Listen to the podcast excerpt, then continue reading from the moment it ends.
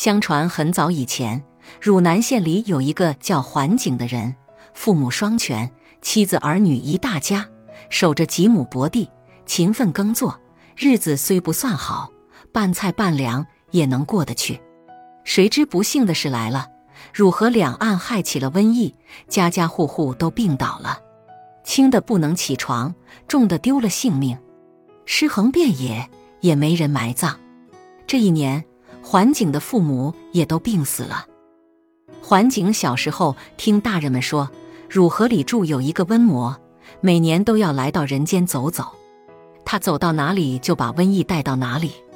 桓景病好后，决心访仙求道学法术，战胜瘟魔，为民除害。听说东南山中住着一个名叫费长房的大仙，他就收拾行装，启程进山访仙。桓景进了山，千峰万峦，不知仙人在哪里住，但他不怕苦和累，翻了一座又一座山，过了一条又一条溪。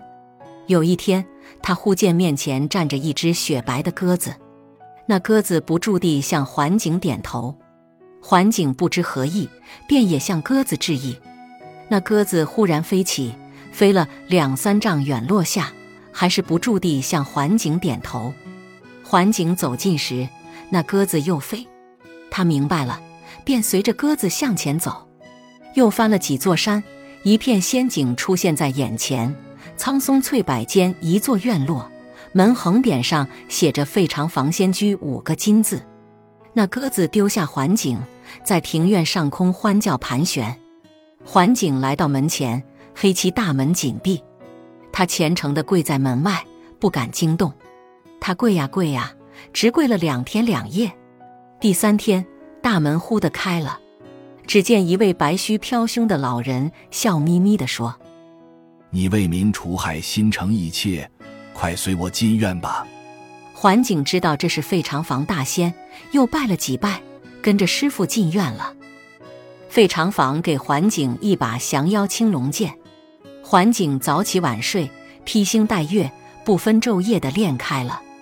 那天桓景正在练剑，费长房走到跟前说：“今年九月九，汝河瘟魔又要出来，你赶紧回乡为民除害。”解救众生，我给你茱萸叶子一包，菊花酒一瓶，让你家乡父老登高避祸。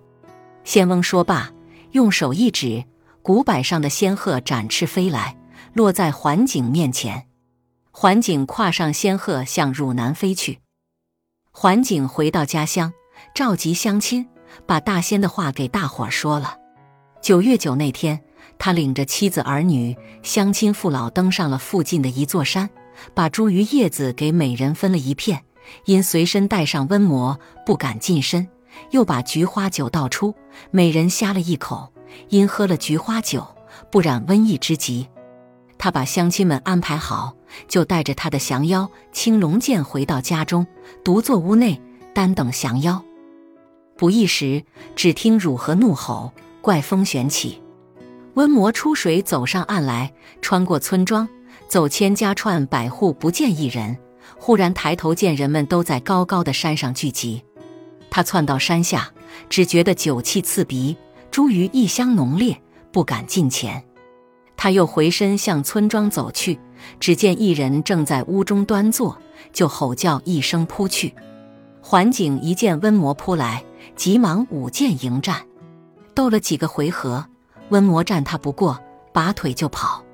桓景嗖的一声，把降妖青龙剑抛出，只见宝剑闪着寒光，向瘟魔追去，把他穿心透腹地扎倒在地。自此以后，汝河两岸的百姓再也不受瘟魔的侵害了。